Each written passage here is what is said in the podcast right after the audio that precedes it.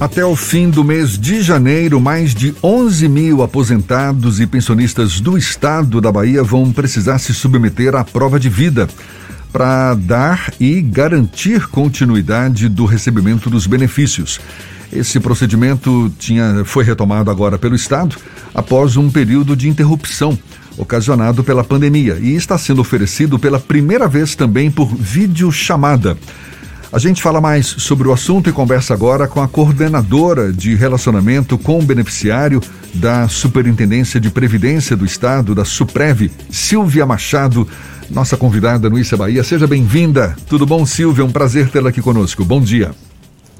Bom dia, Jefferson. Bom dia, Ricardo. Bom dia, ouvintes da Rádio Isso é Bahia. Fernando. Mais uma vez eu quero agradecer o convite. Oh, perdão, Fernando. Fernando que está com a gente aqui. é, quero agradecer o convite de estar aqui mais uma vez falando a respeito da prova de vida dos servidores nativos e pensionistas da Previdência. Ah, que bom então. E dessa vez tem a novidade da videochamada. A gente imagina que seja para minimizar riscos em relação à Covid, mas tende a ser uma ferramenta, um recurso é, daqui para frente, independentemente de Covid-19, Silvia? Sim, Jefferson. Desde que iniciou a pandemia, é, a Suprev, em parceria com a SAC, nós disponibilizamos para o beneficiário é, essa modalidade de videoatendimento, justamente para que as pessoas que não queiram ir à rede é, fazer atendimento presencial tenham a possibilidade de ter o serviço prestado de forma virtual. Então, é? a tendência é que a, o vídeo atendimento ele fique é, independente da pandemia. Imagino que muita gente vai querer optar por essa essa possibilidade. Como é que vai ser é, é, possível? Você, o beneficiário, ele precisa se cadastrar primeiro? É, em qual plataforma? Quais são os caminhos para, por exemplo, então fazer por videoconferência, videochamada, melhor dizendo, essa prova de vida? É, o beneficiário ele precisa fazer o agendamento prévio para ter o serviço prestado pela rede SAC, tanto na modalidade virtual como no presencial.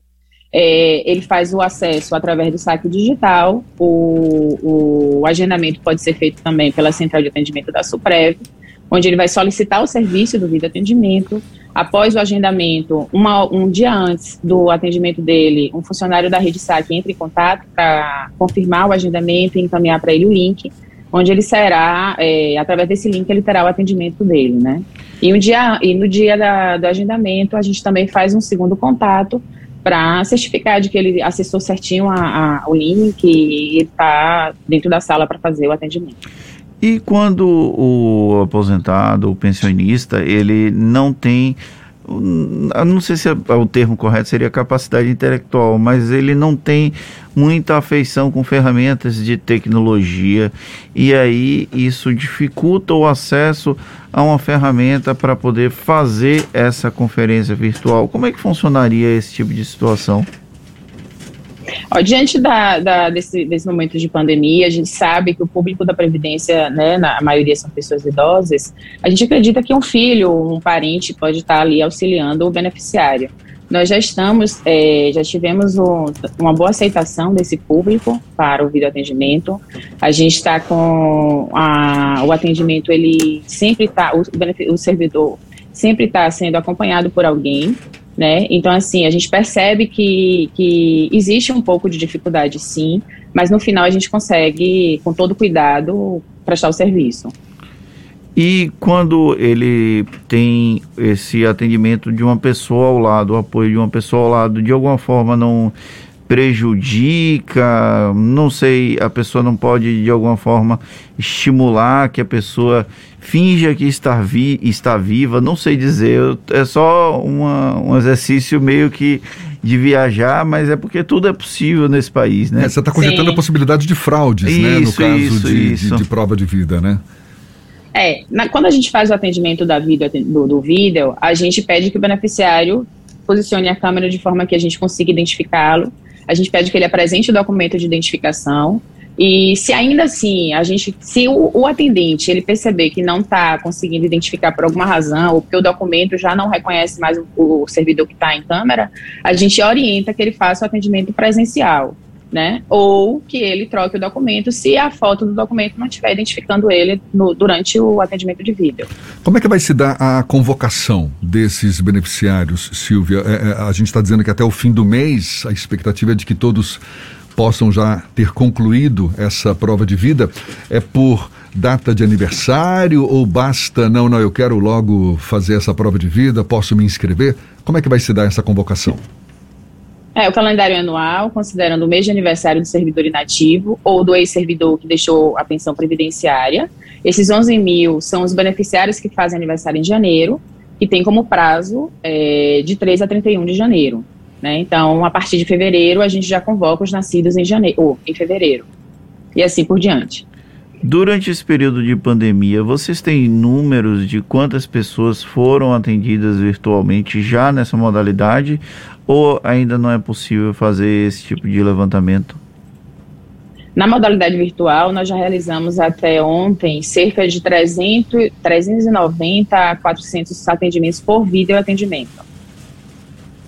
E para que fique bem claro, então, em relação à convocação. Eu que estava todo equivocado aqui, achando que todo mundo tinha que provar essa vida até o fim do mês. Não. Para quem faz aniversário em janeiro, não é isso? isso. É, é, tem até o fim do mês para fazer a prova de vida e aí sucessivamente até o fim do ano. Exatamente. É, a expectativa é que a gente consiga, é, que, o, que a gente atenda esse público, considerando essa nova modalidade do atendimento virtual, justamente por conta dessa, da pandemia. Então, a gente tem uma expectativa positiva em relação ao, ao atendimento por, por vídeo. Mas, é, como eu disse, o atendimento ele tem que ser agendado. A gente não está atendendo de forma espontânea na rede SAC para a prova de vida. Então, o beneficiário tem as duas opções e a gente deixa ele bem à vontade para que ele faça a escolha. No caso do atendimento presencial, como é que faz para agendar? Onde é que acontece esse atendimento? O caminho é o mesmo, é através do saque digital, através do site www.saquedigital.ba.gov.br. O beneficiário seleciona o serviço realizar prova de vida. No, na, na página do, do serviço, ele tem a opção de, de escolher no, pelo vídeo atendimento ou presencial e faz, escolhe o dia e o horário tanto para o presencial como para o videoatendimento, o caminho é o mesmo. Caso ele não consiga fazer pelo saque digital, ele pode estar entrando em contato com a central de atendimento da Suprev através dos telefones 0800 071 5353 ou 71 4020 5353. A gente está conversando aqui com a Silvia Machado, que é coordenadora de relacionamento com o beneficiário da Suprev, Superintendência de Previdência do Estado. Silvia, o Fernando levantou a, a hipótese, a possibilidade de fraude né, nesse processo de, de prova de vida.